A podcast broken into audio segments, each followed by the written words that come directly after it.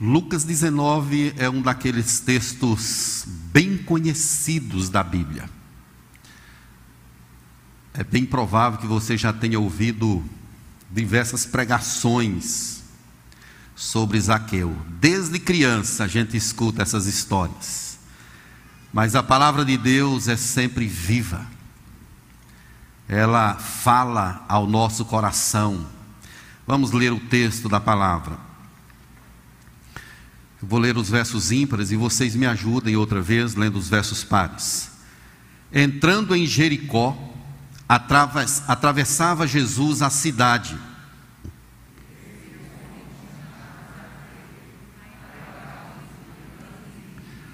Procurava ver quem era Jesus, mas não podia por causa da multidão, por ser ele de pequena estatura.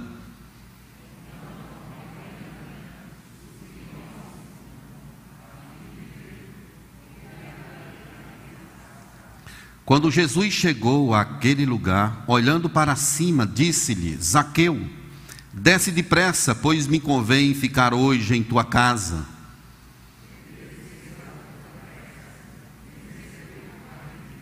Todos os que viram isto murmuravam, dizendo que ele se hospedara com um homem pecador.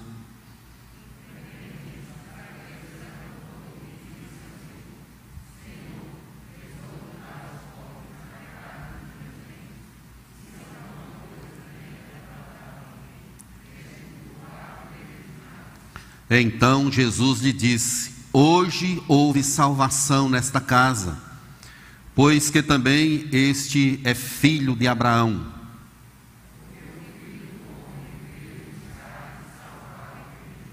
Amém. Que Deus nos capacite, nos ajude aqui na compreensão da Sua palavra. Vamos orar mais uma vez? Deus, tendo lido o texto da palavra viva do Senhor, Declaramos a Ti que precisamos da unção do Teu Espírito para entendê-la e aplicá-la em nossas vidas. Nos ajude, nos abençoe, nos capacite para a glória do Teu nome. Amém. Vamos falar sobre Jesus veio para buscar e salvar o perdido. Então, esta vai ser a nossa temática. Uma mulher foi levada para os campos de refúgio na Holanda e de lá ela escreveu um livro chamado O Refúgio Secreto. É um livro bem conhecido. Esse livro traz uma frase bem profunda. Ela diz assim: Não existe buraco tão fundo que Cristo não pode ir mais fundo ainda para nos encontrar. Não existe buraco tão fundo que Cristo não possa ir mais fundo ainda para nos encontrar ela escreveu esse livro é, em um campo de refúgio, escondida. E nesse local ela foi encontrada por Jesus. Jesus foi ao encontro dela, mesmo na situação em que ela se encontrava. Lucas não era um apóstolo, ele escreve um livro em dois volumes. Esse que leva o seu nome e também o livro de Atos, como nós conhecemos. A fonte que ajudou Lucas na confecção desse material foi a, foi a própria pregação dos apóstolos. Marcos também forneceu muito material para Lucas, mas Pedro e Paulo foram os responsáveis pelo fornecimento desse material para a confecção desses livros inspirados pelo Espírito Santo. Lucas fala da vida de Jesus, da pessoa de Jesus. O tema central do Evangelho de Lucas é esse aí, do capítulo 19, verso 10. Porque o Filho do Homem veio buscar e salvar o que se havia perdido. Jesus está indo para Jerusalém. Ele está em uma caminhada. E Lucas ocupa pelo menos dez capítulos do seu evangelho para falar sobre essa caminhada de Jesus até Jerusalém. Se você observar o capítulo 9, verso 31, aí mesmo do evangelho, está escrito assim: E aconteceu que ao se completarem os dias em que devia ele ser assunto ao céu, manifestou no seu semblante a intrépida resolução de ir para Jerusalém. Então, aí do capítulo 9 em diante, Jesus vai seguir uma caminhada. E várias coisas vão acontecer nesse caminho, inclusive a ressurreição de Lázaro, dita lá em João 11.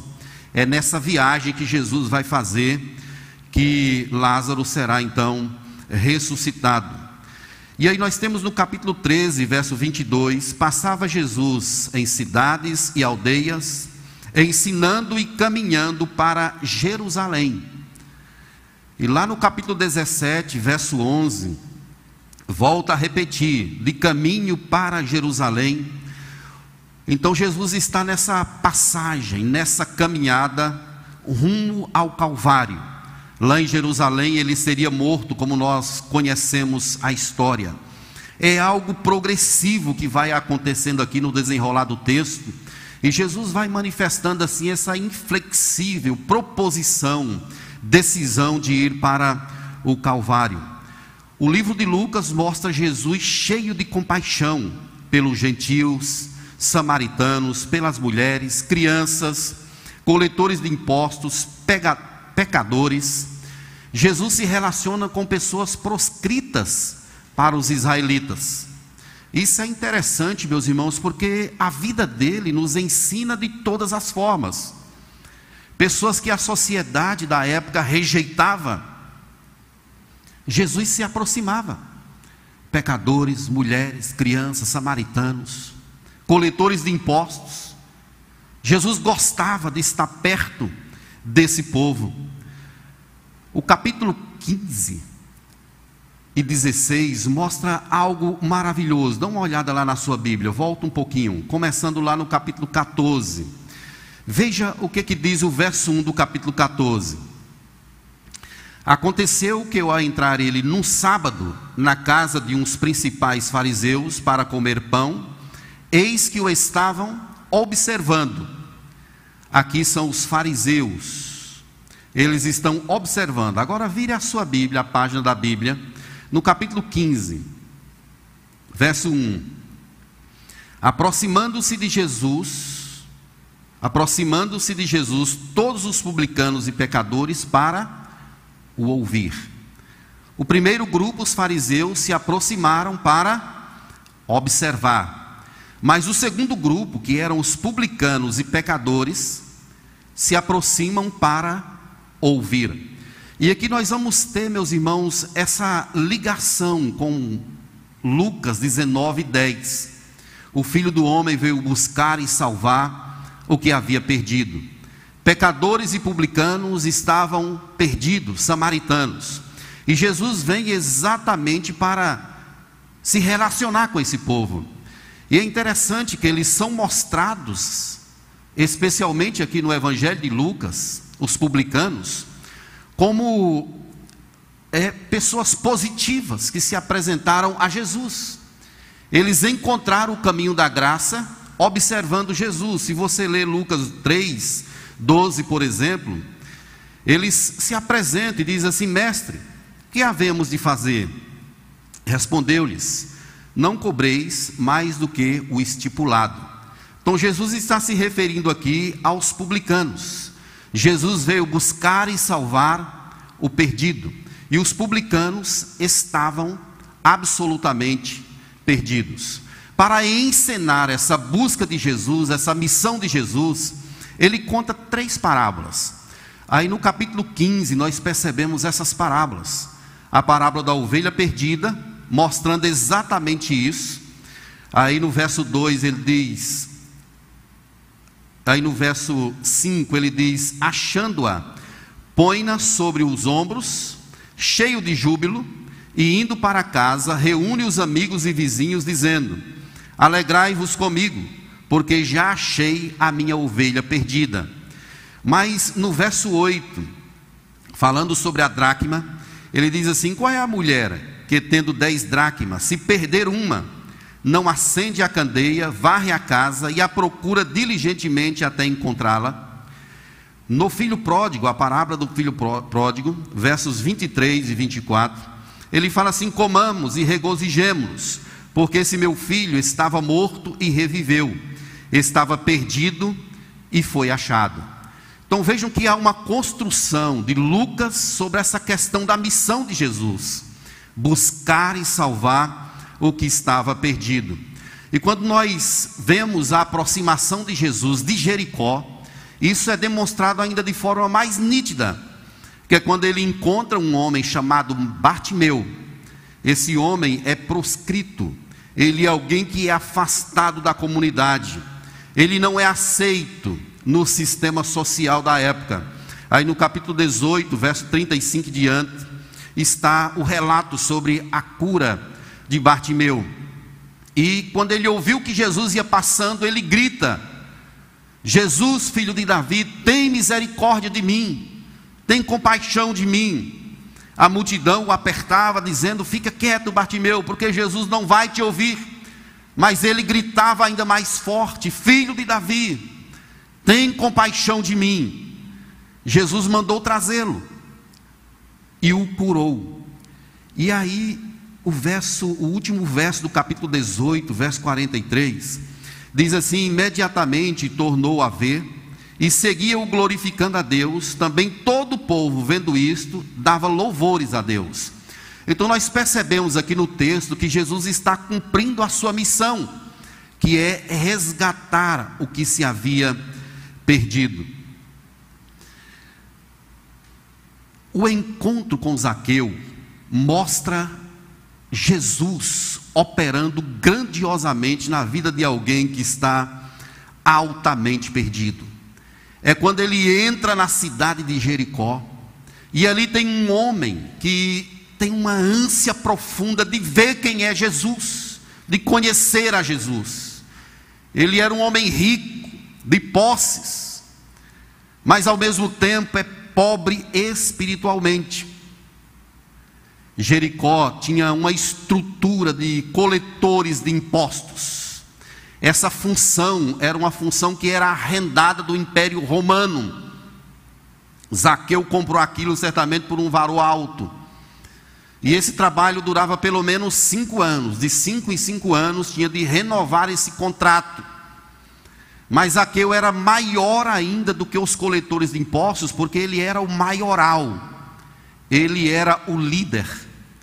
No mundo da época existiam três lugares assim: em Cesareia, em Cafarnaum e em Jericó. E Zaqueu ele era o cara que mandava em tudo. Jericó era uma cidade próspera. Ela estava na rota dos grandes centros comerciais da época. E além disso, Herodes o Grande, ele investiu muito nessa cidade, criou ali estruturas e fez até um palácio de inverno para ele ali. Ele, juntamente com o seu filho Arquelau, ele investiu naquela cidade, tornando-a uma cidade grandiosa, onde as pessoas iam para viver ali um tempo. E havia ali em Jericó uma indústria de unguento, que era um derivado do bálsamo.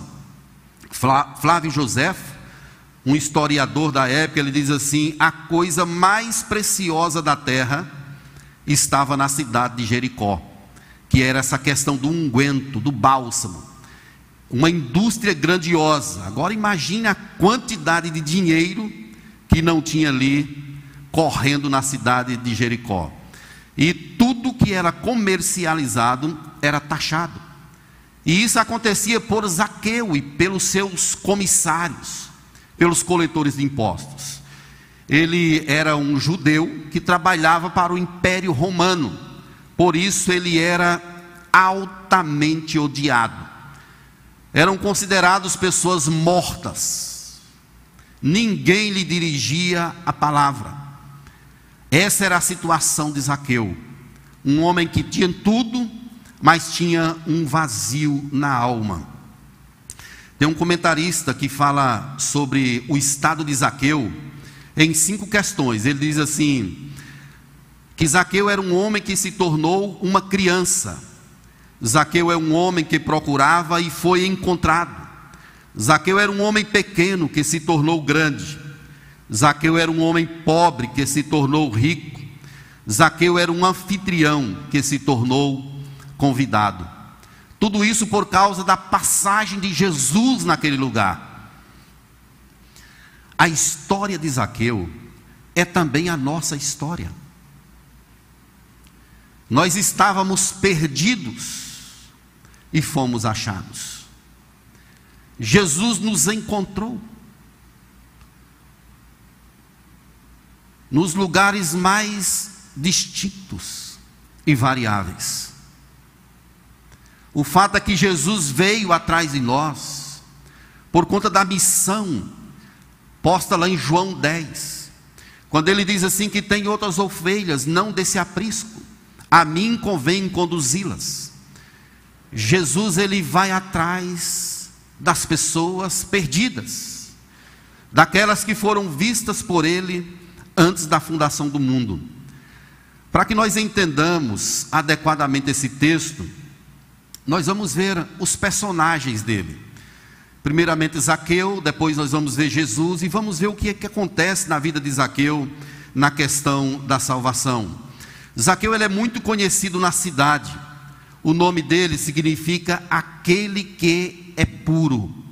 Então veja que o nome de Zaqueu, o significado do nome dele, não havia muita ligação com a prática de vida desse homem.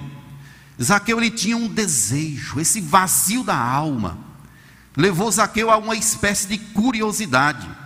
Ele quer ver a Jesus, ele se esforça para ver a Jesus, mas ele não consegue, porque ele é baixinho. O texto é claro quando diz que ele é de pequena estatura. Verso 3: Procurava ver quem era Jesus, mas não podia por causa da multidão e por ser ele de pequena estatura. A multidão sempre foi um obstáculo na vida das pessoas que queriam se aproximar de Jesus. A mulher do fluxo de sangue, aquela mesma multidão que mandava Bartimeu calar, era essa mesma multidão que agora estava atrapalhando, obstaculando a ida de Zaqueu até Jesus. A multidão foi, de fato, um obstáculo. Mas Zaqueu ele enfrenta tudo. Ele enfrenta tudo para se encontrar com Jesus, para ver quem era Jesus. E além disso, os murmuradores, que eram aqueles que se achavam melhores, eles achavam que Zaqueu não tinha dignidade de se aproximar de Jesus. Eram legalistas. Esse aí não merece. Esse aí tem roubado o povo. Deixa esse de fora. Mas eu enfrenta essas vozes, a multidão, ele enfrenta os obstáculos, a sua estatura, a sua posição social, o dinheiro, ele tem tudo, mas ele quer algo mais valioso, ele quer algo precioso que é a presença de Jesus em sua vida. E ele então sobe em uma árvore, como nós conhecemos a história. Ele é inteligente, ele procura um meio, ele procura uma forma, ele quer de fato ver a Jesus. Agora vislumbre essa cena comigo. Um maioral dos publicanos, um cara do emprego alto na sociedade, em cima de uma árvore, querendo ver pelo menos distante, Jesus. Essa cena é preciosa porque ela marca um ponto importante nesse passo que, esse, que ele está dando para ser encontrado com Jesus, que é essa questão da curiosidade, ele se aproxima para ver, ele tem uma ânsia, um desejo no coração, ele quer ser tocado. Ele não está nem aí porque as pessoas dizem a respeito dele. Ele quer mesmo é um contato com Jesus. Pastor Hernandes Dias Lopes diz que a vida de Zaqueu era marcada por um vazio, que o dinheiro nem o sucesso podiam preencher. Ele tinha dinheiro, mas não tinha paz. E isso empurrou ele a enfrentar esses obstáculos odiado, a sua estatura, a multidão. Ele queria algo que preenchesse o seu vazio. E ele sabia que a resposta disso não estava em outra pessoa, senão em Jesus. Ele não podia deixar essa chance passar. Porque Jesus já estava indo para Jerusalém e ele não passaria em Jericó outra vez. É como se Zaqueu dissesse: é agora. Tem de ser agora. E por isso ele enfrenta todos os obstáculos. Mas nós temos aqui, meus irmãos, a reação de Jesus. Como é que Jesus observa esse comportamento de Zaqueu, o comportamento da multidão? Vejam que Jesus ele está em uma missão. A missão de Jesus é buscar e salvar o que estava perdido. Ele já havia dito que os sãos não precisam de médicos, e sim os doentes. Essa é a missão de Jesus. Zaqueu o ver, Jesus o ver, melhor dizendo, e o chama pelo nome. Jesus o chama pelo nome. Ele vê Zaqueu naquela árvore e o chama pelo próprio nome: Zaqueu, desce depressa. Zaqueu estava procurando e foi encontrado. Ele é visto por Jesus, ele queria ver, mas ele acaba sendo visto por Jesus. Jesus o chama. Imagine a reação da multidão ali com Jesus. Porque as pessoas não se dirigiam a Zaqueu em nenhuma hipótese. Mas eles veem Jesus ali chamando Zaqueu pelo nome. O homem está perdido sem Deus. Paulo disse em Romanos 3:11 que não há quem entenda não há quem busque a Deus. Não é somente uma questão de estar meio perdido na vida, é uma questão de ter errado o caminho completamente. A raiz dessa perdição de Zaqueu se encontra lá no livro de Gênesis, capítulo 3, verso 9 e 10. E chamou o Senhor Deus ao homem e lhe perguntou: Onde estás? Ele respondeu: ouvir a tua voz no jardim, e porque estava nu, tive medo e me escondi. É ali que está o nascedouro dessa perdição do ser humano. Ele se desgarrou do caminho, ele errou a estrada completamente. E não tem como ele encontrar o caminho agora sem a pessoa de Jesus.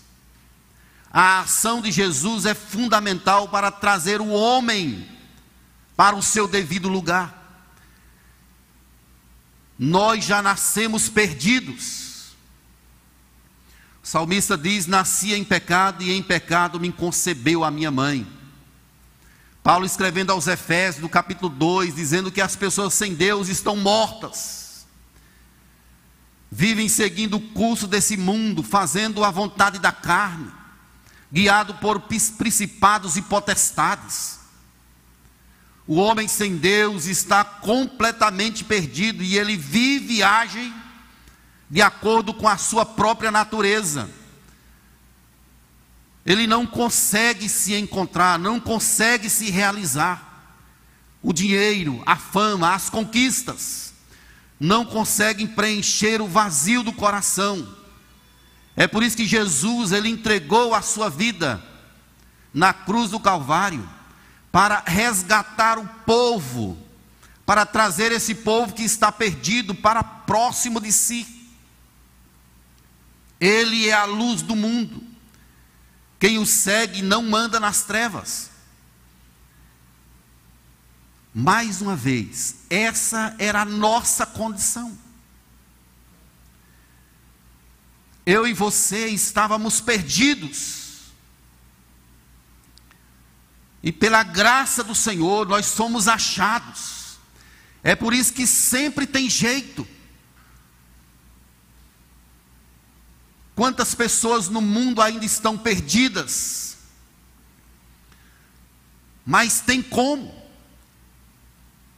Se Deus tiver um plano na vida delas, elas serão achadas serão trazidas e seguirão louvando e adorando ao Senhor como nós fazemos hoje. Havia um vazio em nosso coração. Profeta Isaías, no capítulo 53, verso 5, ele diz que nós éramos como ovelhas desgarradas, cada um se desviava pelo caminho, e Jesus Cristo nos encontrou. Tem duas expressões nesse texto que chamam muito a nossa atenção. A primeira delas é filho do homem. Essa expressão ela é tirada lá de Daniel. E ela aparece recorrentemente no Novo Testamento. Mais ou menos umas 80 vezes. 79 vezes saiu da boca de Jesus. Ele próprio dizendo que era o filho do homem. Apenas uma vez sai lá da morte de Estevão, Atos 7,56, que ele diz assim: Eis que vejo os céus abertos e o filho do homem em pé à destra de Deus. Essa expressão não significa a humildade de Jesus, não significa que ele é um homem somente, mas significa que ele é aquele que veio para governar. O texto de Daniel, capítulo 7, versos 13 e 14, diz assim: Eu estava olhando nas minhas visões da noite, e eis que vinha com as nuvens do céu um como filho do homem, e dirigiu-se ao ancião de dias, e o fizeram chegar até ele. Foi-lhe dado domínio e glória, e o reino para que os povos, nações e homens de todas as línguas o servissem. O seu domínio é o domínio eterno, que não passará, e o seu reino jamais será destruído. Então, essa expressão filho do homem, que aparece por cerca de 80 vezes no Novo Testamento, é um apontamento para Jesus que veio para reinar significa aquele que tem autoridade. Então, quando ele diz assim, porque o filho do homem veio buscar e salvar o que havia perdido, ele está dizendo que ele tem autoridade para isso. Ele é o rei por excelência. Spru, um comentarista do Novo Testamento, ele diz que a expressão filho do homem significa que ele é um ser celestial com autoridade, que desce a esse mundo. Então vejamos que o Filho do Homem não é meramente a humanidade de Jesus, mas é alguém que detém todo o poder e autoridade, com capacidade para perdoar pecados. E ele refere-se a ele próprio, chamando desse nome, dizendo que ele tem autoridade, muitas vezes ele usa isso em diversas passagens no Novo Testamento, mostrando que Ele é aquele que cura, que perdoa pecados, Ele vem nas nuvens como um filho do homem, aquele que é governador, que reina absoluto sobre todas as coisas. Mas a outra expressão do texto que chama a nossa atenção é que ele veio buscar e salvar o que estava perdido. Não é meramente uma perdição familiar ou de errar o caminho, essa palavra perdido aí é a palavra que significa destruído. Então Zaqueu está acabado, destruído, sem chance. Até Jesus o encontrar. 1 Pedro capítulo 2, verso 25, está escrito assim: Porque estáveis desgarrados como ovelhas Agora, porém, vos convertesses ao pastor e bispo da vossa alma. Jesus olha para aquele homem que está pendurado na árvore. Ele não pergunta assim: Zaqueu, posso ficar na sua casa hoje? Ele fala com autoridade: Zaqueu, desce daí. Me convém ficar hoje em sua casa. É como se ele fosse o dono de todas as coisas. E aqui, meus irmãos, nós percebemos os sinais da verdadeira conversão na vida desse homem, chamado Zaqueu. Diz o texto que Zaqueu teceu a toda pressa. Com alegria ele recebe a Jesus. Jesus diz que ele era um filho de Abraão. Isso quer dizer que Zaqueu era filho do pacto. Ele declarou a sua fé ali naquele momento em Jesus, ele fez confissão. Ele está mesmo arrependido. E ele demonstrou a sua fé. Senhor, resolvo dar aos pobres metade dos meus bens. E se eu roubei alguém, vou restituir quatro vezes mais. A lei lá do Antigo Testamento previa que se alguém roubasse o outro e fosse pego, ele teria de devolver um quinto daquilo que ele teria roubado. Se ele roubou mil, ele teria de dar o mil e mais duzentos. Esse seria o caminho segundo a lei do Antigo Testamento. Mas aqui eu disse assim: se eu roubei alguém, eu vou devolver aquilo que eu roubei e quatro vezes mais. Então vejam que ele está dando sinais de arrependimento. Ele está mostrando que quer reparar sua história, quer rever o seu passado. Sem arrependimento não existe conversão. Sem arrependimento não existe novo nascimento. O arrependimento é essencial.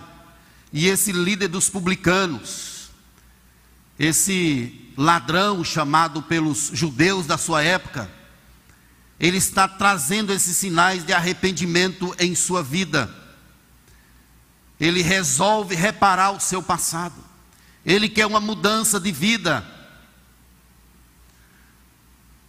Há muitas pessoas que chegam à igreja o tempo todo, que aderem à família de Deus, em todos os lugares.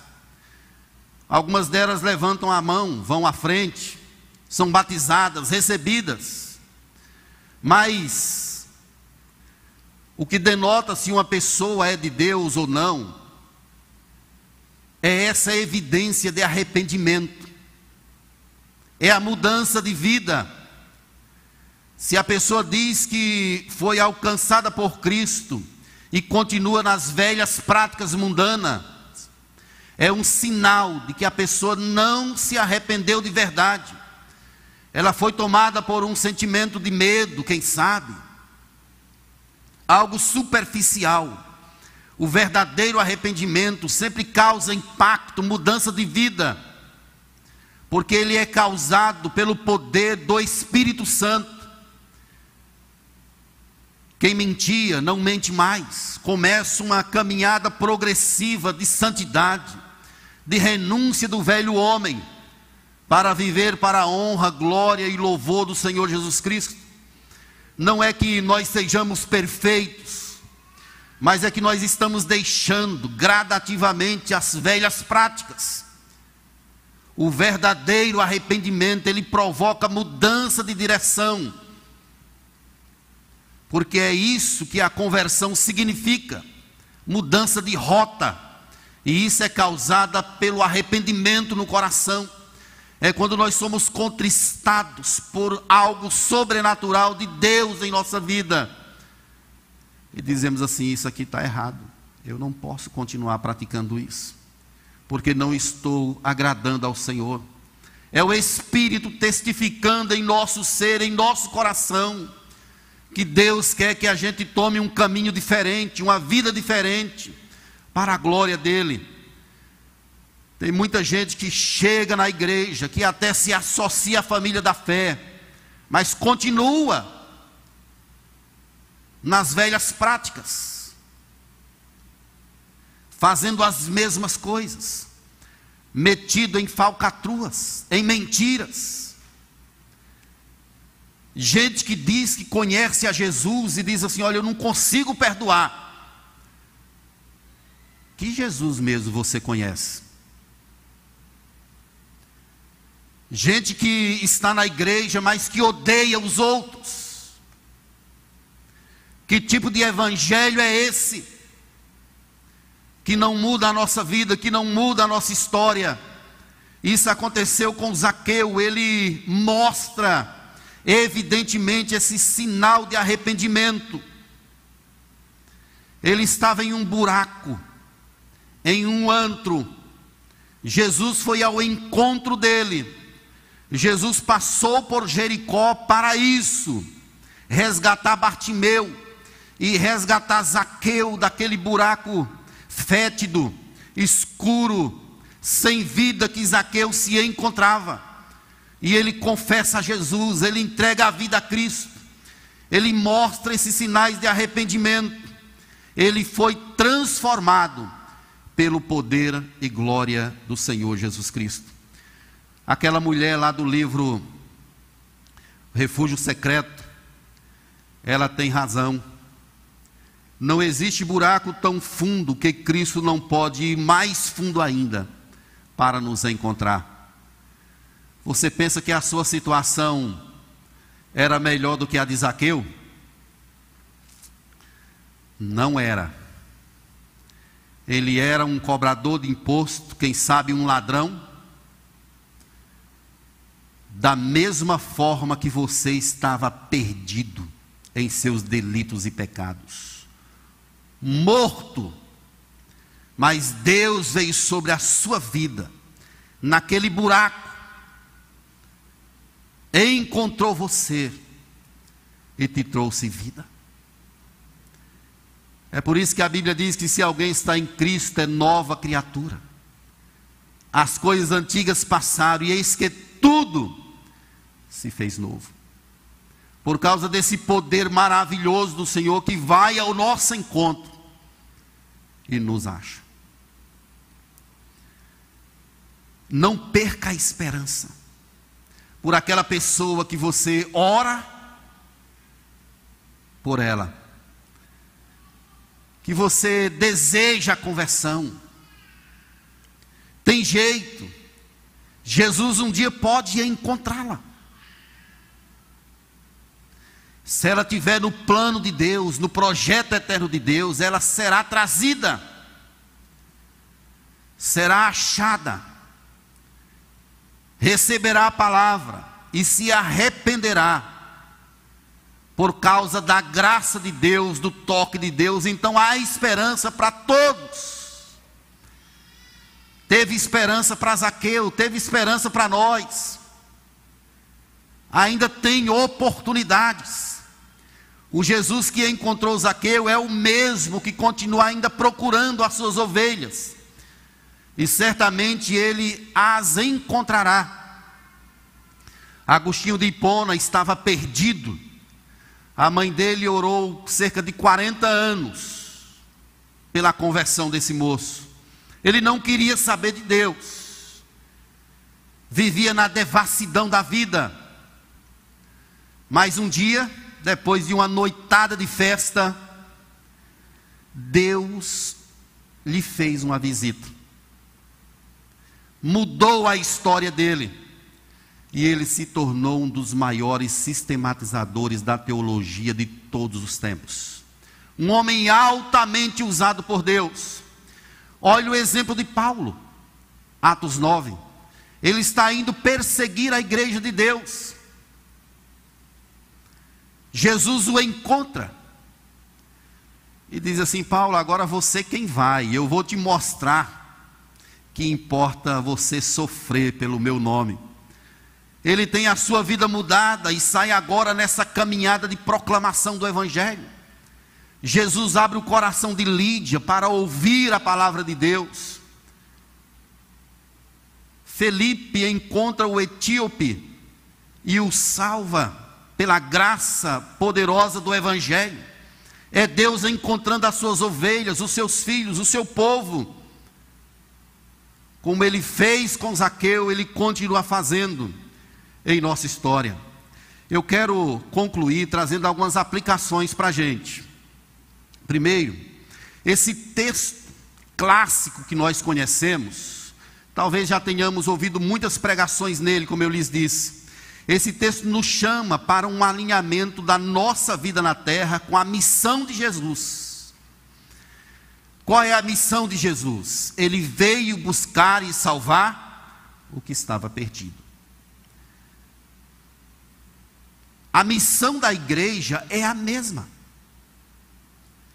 O Espírito Santo é dado à igreja e ele a capacita para dar prosseguimento a essa missão maravilhosa de resgate do homem que está perdido. Não tem como a gente conhecer essas pessoas pela fisionomia, nós não sabemos. É por isso que devemos pregar o Evangelho em tempo e fora de tempo, a todos, em todos os lugares. Nós devemos falar de Jesus, porque nós não sabemos quem são as pessoas que estão perdidas e que Jesus quer encontrar. Quem sabe aquele seu funcionário, com aquela sua secretária em casa, que você a tem e nunca falou de Jesus para ela. Quem sabe aquela pessoa lá da sua empresa, aquele colega de trabalho, que precisa ouvir o Evangelho, e você, quem sabe, é aquele crente secreto. Ele nem sabe que você é crente. Que luz é essa que não ilumina? Que sal é esse que não salga? Que não faz diferença? Tem uma pessoa aqui na Igreja das Graças que. Um casal, aliás. Eu atendo esse casal assim, a gente ora semanalmente. É o presbítero Dias e Leda. Todas as vezes que eu me sento com Dias, eu mais aprendo do que ensino, juntamente com Leda. Dias, ele é um homem que fala de Jesus com lágrimas nos olhos. Parece que há uma paixão diferente. E isso é algo maravilhoso. Eu já conheci diversas pessoas assim. Pessoas que não perdem oportunidades. Nós somos chamados à luz desse texto para fazer um alinhamento da nossa vida na terra com a missão de Jesus. Nós não estamos aqui para agradar a nós próprios. O nosso chamado é satisfazer aquele que nos arregimentou, que nos comprou com o seu próprio sangue. A missão de Deus é buscar o perdido e a nossa também. Esse é o nosso chamado. Pregar o evangelho. Não sabemos quem o aceitará, quem será impactado por ele, mas sabemos que Deus tem um plano. Não sabemos quem são as pessoas. Há quem pense que a doutrina da eleição atrapalha a evangelização. É o contrário. O verdadeiro eleito, quando ele sabe que ele tem o toque de Deus em sua vida, ele é tomado por um ímpeto. Ele quer que outros conheçam, que outros também sejam encontrados por Jesus, e ele sai pelo mundo afora, proclamando esse evangelho, o evangelho que pode libertar o homem. Vamos alinhar a nossa vida, meus irmãos. Uma segunda aplicação Ninguém é tão ímpio que Cristo não possa salvar ou fique longe do poder da graça. Pode estar só o bagaço, como se diz. Deus pode levantar do pó o desvalido e fazê-lo sentar entre príncipes, príncipes do seu povo. Não existe pecado tão grande que a graça de Deus em Cristo Jesus não seja capaz de perdoar. O buraco é fundo, a escuridão é densa, mas Jesus pode ir mais longe ainda, porque onde abundou o pecado, superabundou a graça. Deus pode converter qualquer um, ninguém é descartável. Ninguém pode ser colocado de lado. Há pessoas que dizem assim: não tem jeito para mim não. Eu fiz muita coisa errada na minha vida. Mas o Jesus que encontrou Zaqueu ele pode encontrar você. Ele pode encontrar essa pessoa e transformar. Não importa o tamanho do pecado, Deus é maior. Ele pode preencher o nosso vazio. Por último, meus irmãos, pecadores verdadeiramente convertidos sempre manifestarão evidências dessa conversão. Quem é de Deus de verdade, evidencia isso no dia a dia, no cotidiano, na escola, na empresa, na comunidade de fé, em casa. Quem é verdadeiramente convertido evidencia esses sinais, vive como um convertido, age como um convertido. Nós estamos aí vivendo esse tempo de pandemia. Não podemos nos desesperar, como as pessoas que não têm esperança. Nós sabemos que se essa casa terrestre desfizer, temos da parte de Deus uma casa na eternidade. Então devemos estar com os nossos olhos focados em Deus.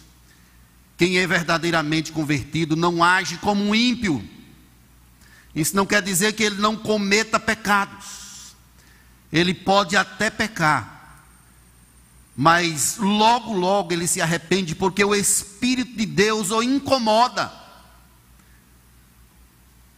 Quando você faz algo errado em sua vida, você certamente tem algo no seu coração que não te deixa ficar tranquilo. Você coloca a cabeça no travesseiro e aquilo fica lhe martelando. Você vai dirigindo o carro e vai pensando naquele negócio que você fez. É como uma voz que vai te dizendo assim: olha, esse negócio não está certo. Está errado. É um chamado, é, é o Espírito que está tocando em sua vida.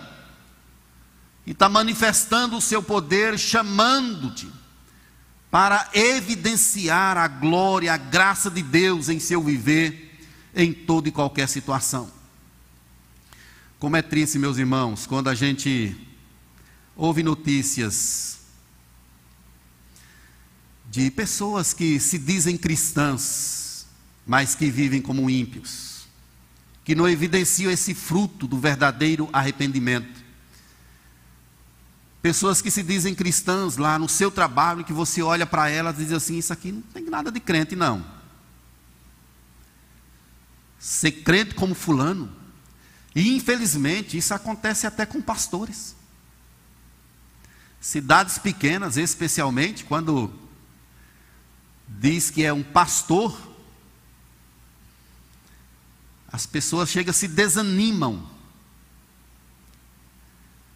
Exatamente por conta desse rastro de iniquidade, de ações de pessoas que pregam o Evangelho, que dizem viver o Evangelho, mas que vivem uma vida torta. Se você é crente de verdade, evidencie isso, manifeste isso com as pessoas da sua família. Tenha um coração generoso, perdoador, compassivo. Manifeste o fruto do Espírito em sua vida. Em nome do Senhor Jesus. Quem é convertido de verdade vai evidenciar isso vai viver isso todos os dias. Eu quero chamar você para olhar para esse texto nessa perspectiva. Cristo encontrou Zaqueu. Zaqueu manifestou de fato que ele foi encontrado e transformado pelo poder do Evangelho. Saibamos de verdade que o Jesus que transformou Zaqueu transformou também a nossa vida e continua ainda de braços abertos esperando e também procurando as suas ovelhas perdidas. E nós somos o instrumento dele para encontrar essas ovelhas. Vamos atrás, vamos falar o Evangelho, e o Espírito Santo cumprirá aquilo que cabe a ele. Amém, queridos? Gostaria que nós fizéssemos uma oração de gratidão. É com você e Deus agora. Se você de fato foi alcançado pelo Evangelho, Você foi arrancado daquela escuridão de onde você estava, tirado do império das trevas, como Paulo disse em Colossenses, e transportado para o reino do Filho do seu amor. Agradeça ao Senhor agora. Faça uma oração individual. Você de casa também pode fazer isso. Você que está aí na sala ADA, faça isso agora. Agradeça ao Senhor por tamanho feito em sua vida.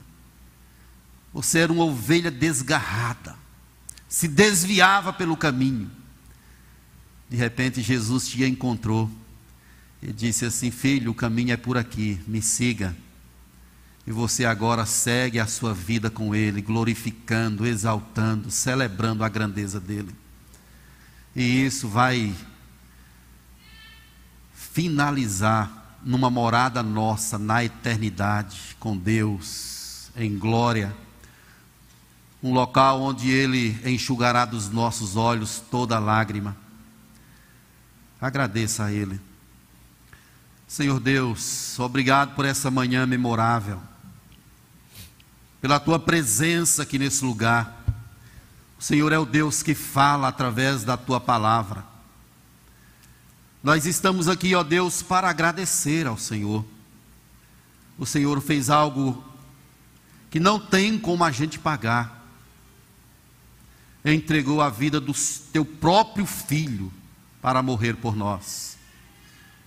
Por isso, ó Deus, nós fomos encontrados por Jesus. Agora, caminhando nessa estrada, prosseguimos adorando, glorificando o nome do Senhor. Não deixe, ó Deus, que percamos de vista a nossa missão na terra, que é a mesma missão do Senhor.